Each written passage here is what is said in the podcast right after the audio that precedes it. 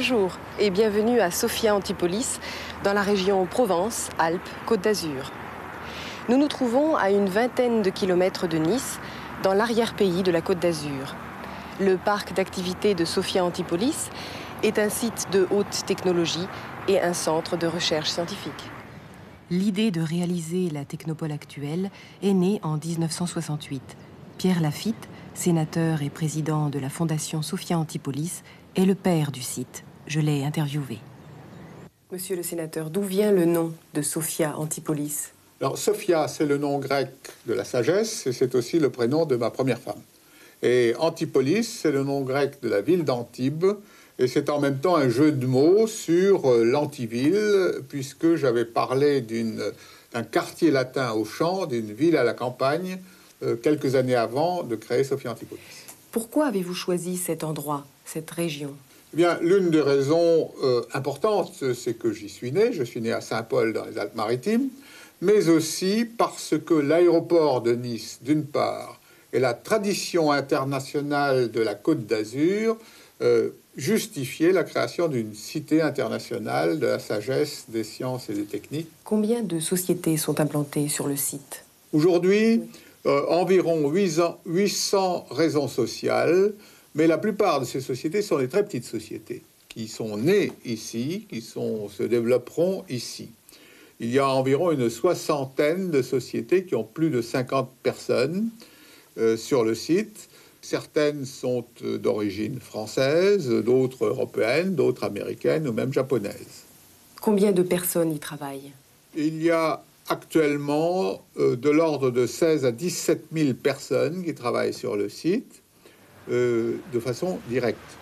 Mais si on tient compte des emplois induits par ces personnes, des emplois qui résultent de l'existence de ces personnes, cela fait vivre plus de 150 000 personnes dans le secteur. Quel est en gros le pourcentage d'étrangers sur le site? Bien, il y a environ 30 à 40% d'étrangers, euh, surtout dans le personnel cadre et chercheurs et ingénieurs et euh, des étrangers de nationalités très diverses, puisqu'on compte plus de 40 nationalités, et qu'il existe d'autre part des, un lycée international, un collège international, dans lequel sont représentées une cinquantaine de nationalités. Quels sont les domaines représentés? Alors les domaines d'activité sont évidemment les domaines qui sont liés aux technologies les plus modernes, notamment les technologies de l'information, euh, informatique et télécommunication, euh, mais aussi les technologies telles que celles euh, qui ont trait à la biologie, à la médecine et, euh, d'une certaine façon aux divers domaines de la physique ou de l'énergie. Sophia, la sagesse, et Antipolis, Antibes. Tout le monde connaît cette région, la Côte d'Azur, mais Sophia Antipolis, un coup d'œil sur la carte va vous aider. Voici Nice et son aéroport, Cannes et Antibes. Et à quelques kilomètres de là, Sophia Antipolis, un site immense où il est facile de se perdre. 800 raisons sociales y sont implantées, 800 sociétés de plusieurs nationalités. La raison sociale, firma la raison sociale. 16 à 17 000 personnes travaillent à Sophia Antipolis. Leurs domaines sont l'informatique, la télécommunication, la biologie, la médecine, la physique, l'énergie. De nombreux métiers y sont représentés, mais il y a un grand nombre d'ingénieurs et de chercheurs sur le site. Le chercheur, Forscher, le chercheur. Parmi les étrangers qui travaillent à Sophia Antipolis, beaucoup ont une situation de cadre. Le cadre, Leitender Angestellter, le cadre si vous avez envie de découvrir quelques aspects de Sophia Antipolis, suivez-moi.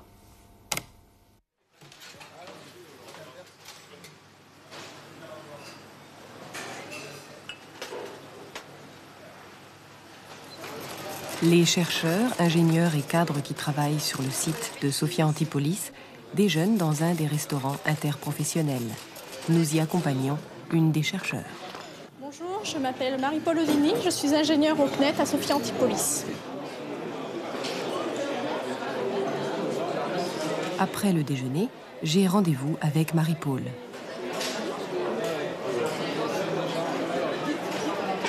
Vous pouvez nous parler de votre formation scolaire et universitaire? Euh, oui, donc j'ai passé un baccalauréat C, puis euh, j'ai fait une année d'école préparatoire HEC.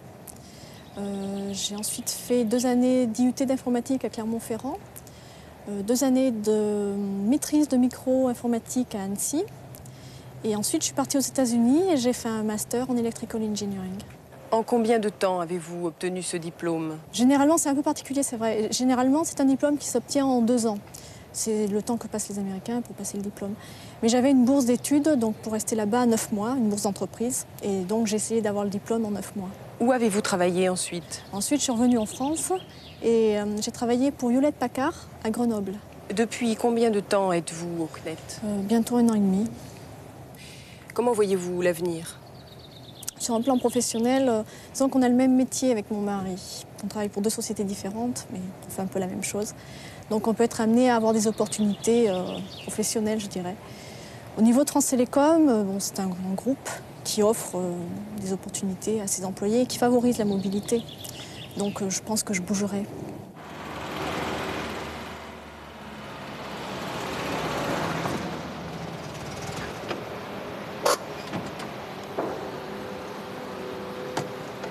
Marie-Paul commence son travail à 9h et part entre 17h30 et 18h.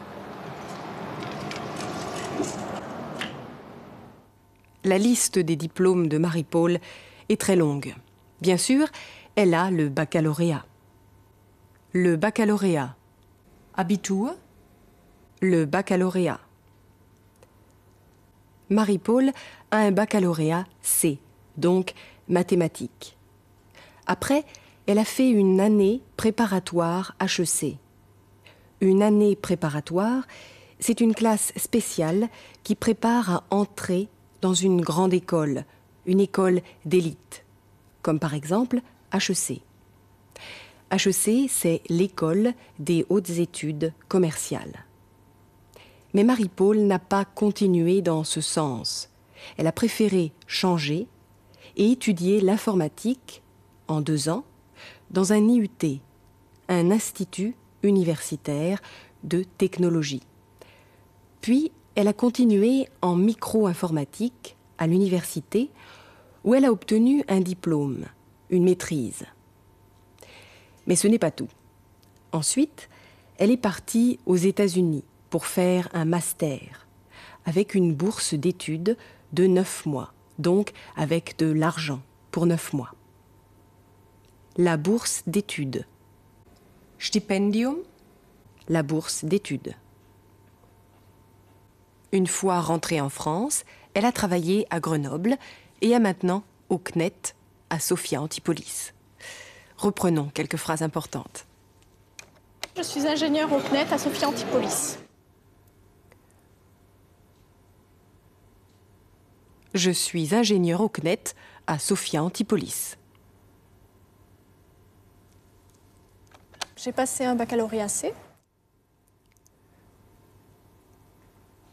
J'ai passé un baccalauréat C.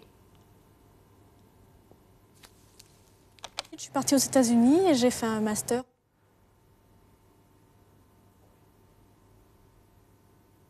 Je suis partie aux États-Unis et j'ai fait un master. Mais j'avais une bourse d'études. J'avais une bourse d'études. Monsieur André, le directeur du CNET, a bien voulu me recevoir et me faire visiter sa société. Le CNET, le Centre national d'études des télécommunications, travaille en grande partie pour France Télécom. Monsieur André, le directeur du CNET, m'attend déjà. Monsieur André, Bonjour. bonjour. Pouvez-vous me décrire le fonctionnement du CNET Sophia Antipolis? Oui, le CNET est un centre de recherche Donc on y trouve des chercheurs qui développent des services de télécommunication, des responsables qui définissent leur plan, leur plan de travail, et également des secrétariats qui sont là pour s'occuper du courrier et faire fonctionner le site. Combien de personnes travaillent ici? Environ 60 personnes. Est-ce que vous avez de temps à autre des stagiaires? Oui, tout à fait. Nous accueillons très régulièrement des stagiaires, en moyenne euh, entre 10 et 15 tous les ans. Bien. Voilà, nous allons commencer la visite. Oui.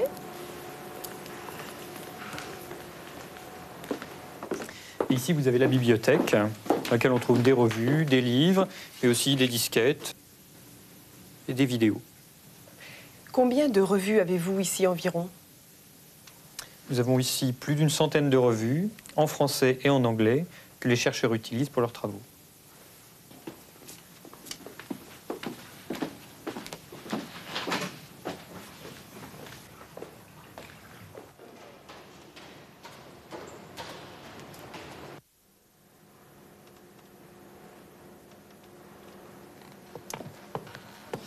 Voici une de nos salles de réunion.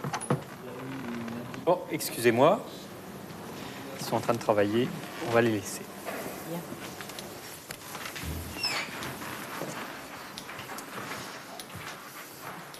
J'aurais besoin du numéro de téléphone d'un taxi sur Sofia.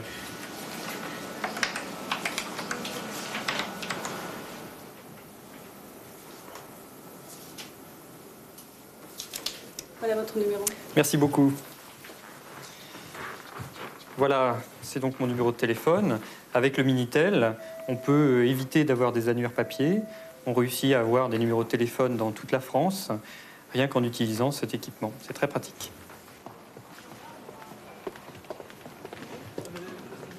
Une petite réunion impromptue. Ça arrive assez souvent que les gens se réunissent comme ça pour travailler tranquillement.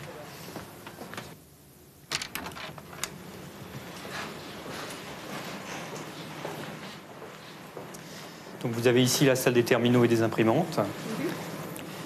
Un document est donc sorti de cette imprimante. Les chercheurs euh, peuvent, depuis leur bureau, euh, n'importe où dans le bâtiment, sortir des documents sur les imprimantes qui sont dans cette salle. J'ai rendez-vous avec Marie-Paul. Entrez C'est encore moi. Rebonjour. Vous asseyez Merci. Comment travaillez-vous Seul ou en équipe Euh, Je dirais que mon travail d'étude est essentiellement individuel. Mais je rencontre euh, des gens qui font de la normalisation et puis des gens qui spécifient des produits euh, pour France Télécom. Quel est votre rôle au CNET? Je travaille dans le domaine de l'administration des réseaux d'entreprises pour France Télécom. Euh, J'étudie donc les normes d'administration de réseau et je définis des règles d'architecture pour les produits de France Télécom en administration de réseau toujours. Euh, ensuite, je travaille donc avec les spécifieurs, ce sont les gens qui spécifient les produits pour France Télécom, de manière à ce qu'ils suivent ces règles. Quels sont vos instruments de travail? Euh, J'étudie donc les normes des documents papier. Euh, J'étudie donc les spécifications des produits de France Télécom, qui sont également des produits papier. Et je définis euh, des règles euh, avec un ordinateur, donc je fais du traitement de texte. Est-ce que vous êtes amené à vous déplacer en France ou à l'étranger? Oui, ça m'arrive. En fait, je suis en relation donc avec euh, les gens qui normalisent. Ce sont des organismes internationaux, donc il y a des réunions. Et je suis également en relation avec les gens qui spécifient des produits pour France Télécom au sein du groupe. Donc j'ai également des réunions avec ces gens-là. Merci. Je vous accompagne CNET, ça veut dire Centre national d'études des télécommunications. Les chercheurs qui y travaillent développent, donc créent, de nouveaux systèmes. Lors de ma visite, j'ai vu la salle des terminaux et des imprimantes. Tous les chercheurs du CNET travaillent sur des ordinateurs qui sont reliés à un point central. Le terminal, les terminaux. Zentralrechner, le terminal, les terminaux. Dans la même pièce, les imprimantes leur permettent de sortir leur travail sur papier. Et Marie-Paul, que fait-elle au CNET Elle travaille dans l'administration des réseaux d'entreprises. Le réseau, Netz, Vernetzung, Le réseau. Des réseaux, il y en a partout aujourd'hui. Vous connaissez tous le réseau téléphonique. Et lorsque vous achetez un billet d'avion, l'ordinateur demande à une centrale s'il y a une place dans tel avion, tel jour. Cela fonctionne par un réseau, une relation entre l'ordinateur et la centrale. Pour ces réseaux, on a créé des normes, des règles. Marie-Paul les étudie et les adapte aux produits de France Télécom. Elle les définit. Elle a peu d'instruments de travail, des documents papier et un ordinateur sur lequel elle fait du traitement de texte. Le traitement de texte. Textverarbeitung? Le traitement de texte. Et puisque nous parlons d'ordinateur, je vous propose un peu de vocabulaire. Un ordinateur, comme celui-ci, est composé d'un disque dur et d'un lecteur de disquette. Le disque dur, Festplatte? Le disque dur, le lecteur de disquette, Diskettenlaufwerk? Le lecteur de disquette. Pour écrire, j'ai un clavier. Et pour voir ce que j'écris, j'ai un moniteur. Pour travailler plus facilement, pour sélectionner un menu,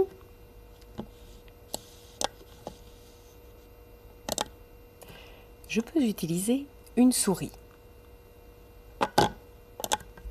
Si je veux écrire une lettre, je charge un programme de traitement de texte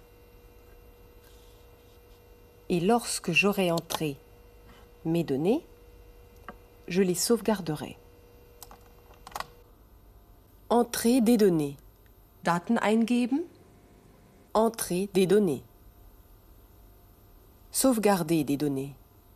Daten speichern. Sauvegarder des données. Après cela, je pourrais faire imprimer ma lettre. Mais changeons un peu de sujet. Je vous emmène à l'école des mines de Sophia Antipolis. L'école nationale supérieure des mines de Paris, dont le sénateur Lafitte a été le directeur, a un centre à Sophia Antipolis. Qu'est-ce qui vous a amené à l'école des mines, à entrer à l'école des mines? Eh bien, euh, c'est après, après euh, un diplôme d'ingénieur euh, généraliste. euh, il m'a paru intéressant d'acquérir une, une première spécialisation, enfin qui reste toutefois assez, assez globale, mais qui me permet de, m'orienter dans, un domaine qui, euh, qui euh, particulièrement. Dans mon cas, c'est un petit peu différent. J'ai aussi une formation d'ingénieur, mais euh, j'étais déjà spécialisé dans, le domaine des matériaux. Mais il se trouve que au cours de mon cursus, j'ai fait des, stages dans l'industrie et euh, j'ai j'ai fait énorme- beaucoup de stages dont le sujet portait sur les polymères et j'ai voulu, disons, euh, acquérir une spécialisation euh, dans le domaine des polymères euh, en particulier.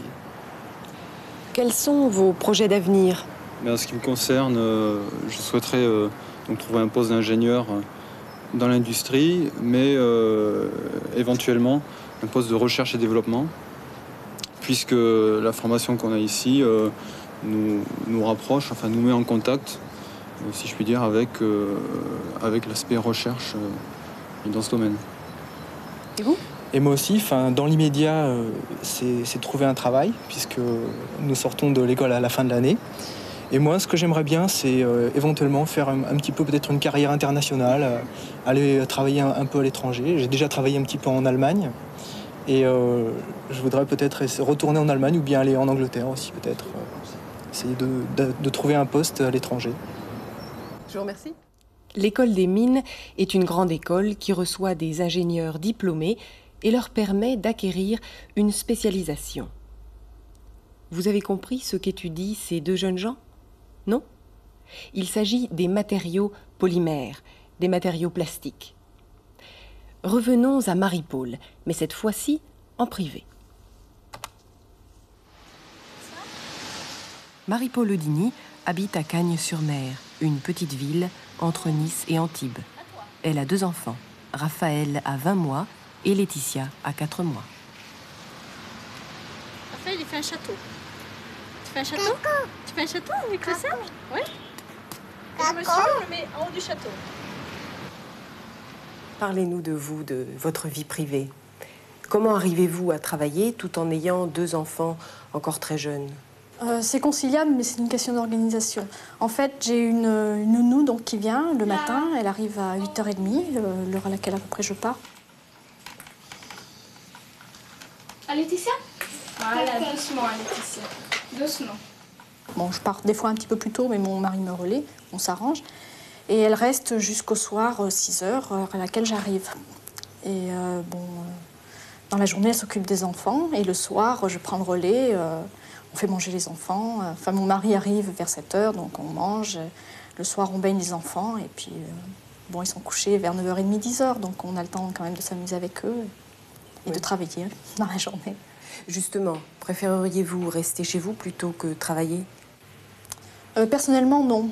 Euh, j'ai fait des études, j'ai un métier et j'aime mon métier, donc je préfère travailler. je m'organise de manière à pouvoir concilier les deux et c'est une solution pour le moment qui me satisfait. Quand faites-vous vos courses, votre ménage? Votre mari vous aide peut-être? C'est vrai que mon mari m'aide beaucoup. En fait, euh, bon, on a décidé d'avoir deux enfants et puis on a décidé de partager les rôles dans la mesure où on travaille tous les deux. Et bon, nos courses, on les fait le soir. Euh, on, y va tard le soir, euh, généralement le lundi soir pour qu'il y ait moins de monde. Et en fait, c'est un petit peu une sortie même pour les enfants parce qu'ils aiment beaucoup.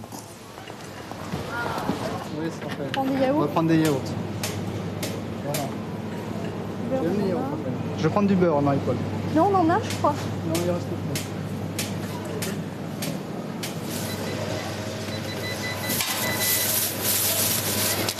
Voilà. Merci. Est-ce que vous avez un passe-temps, des loisirs? Je dirais que maintenant, depuis que j'ai les enfants, mes loisirs, euh, ce sont les enfants. On s'arrête. Le feu, il y a le feu dans la forêt. Ça, c'est encore Mowgli. Mowgli, petit garçon. Qu'est-ce qu'il y a?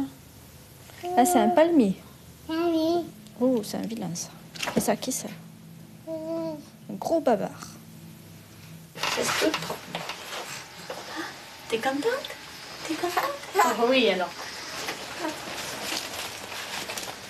Hop là. Hop là. Ah oui. Un petit. La petite fille. Oh, ça sent bon, ça sent. Quand ils en ont le temps, Marie-Paul et son mari Hervé vont se promener à Antibes avec leurs deux enfants.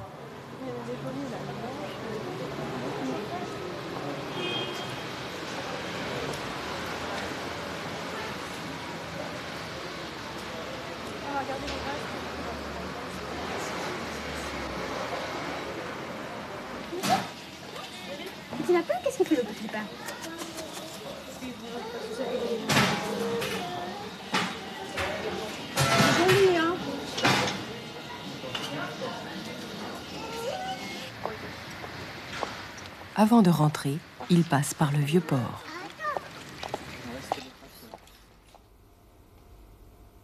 Marie-Paul travaille toute la journée. Si elle arrive à concilier, à organiser vie de famille et vie professionnelle, c'est surtout grâce à sa nounou, sa gardienne d'enfants. Dominique, la jeune nounou, s'occupe des enfants jusqu'à ce que Marie-Paul rentre chez elle pour prendre le relais, pour reprendre sa place. Marie-Paul et son mari Hervé ont décidé de se partager les rôles, de faire chacun une part du travail. Alors, il n'est pas étonnant que Marie-Paul continue à travailler. Et les loisirs? Elle dit que ce sont ses enfants, bien sûr. Nous retournons une dernière fois à Sophia Antipolis pour voir comment les gens qui y vivent occupent leur temps libre. Vous y reverrez également le sénateur Lafitte. Mais avant, je vous quitte. Je vous dis au revoir et à la prochaine fois en langue roussillon La Cité de la Sagesse est non seulement un site où l'on travaille, mais encore où l'on se détend, par exemple au tennis,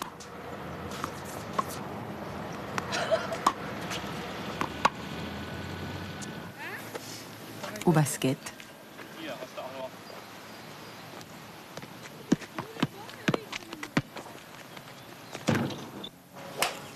ou au golf.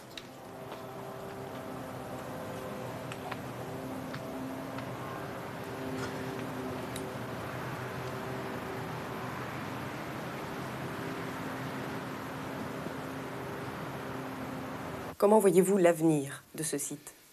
Eh bien, notre avenir, je le vois euh, surtout dans un renforcement euh, de l'action culturelle au sein du parc de Sophia Antipolis. Euh, culturelle au sens large, c'est-à-dire aussi bien culture scientifique, culture économique que culture tout court. Nous avons une organisation spéciale qui s'occupe de mettre en place des concerts, des expositions, des euh, quantités d'événements culturels, et nous donnons un petit peu un esprit universel à euh, cette région qui, sur le plan économique, n'était pas une des régions les plus actives de France. Le sénateur, originaire de Saint-Paul, nous a parlé des activités culturelles. La Côte d'Azur est le coin des musées d'art. Rendons visite à la célèbre Fondation MAG qui a ouvert en 1964 à côté de Saint-Paul.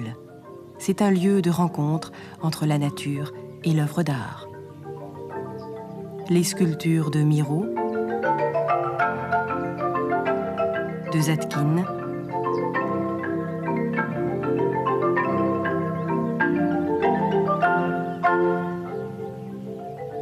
de Giacometti et de nombreux autres artistes se donnent rendez-vous dans ce jardin.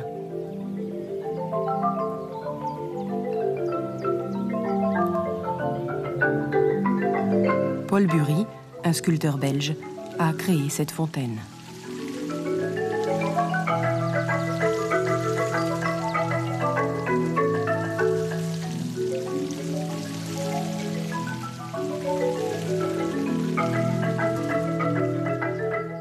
Passionnés d'art contemporain peuvent voir ici des expositions temporaires ou se promener dans le jardin et regarder les créations ludiques telles que celles de Miro.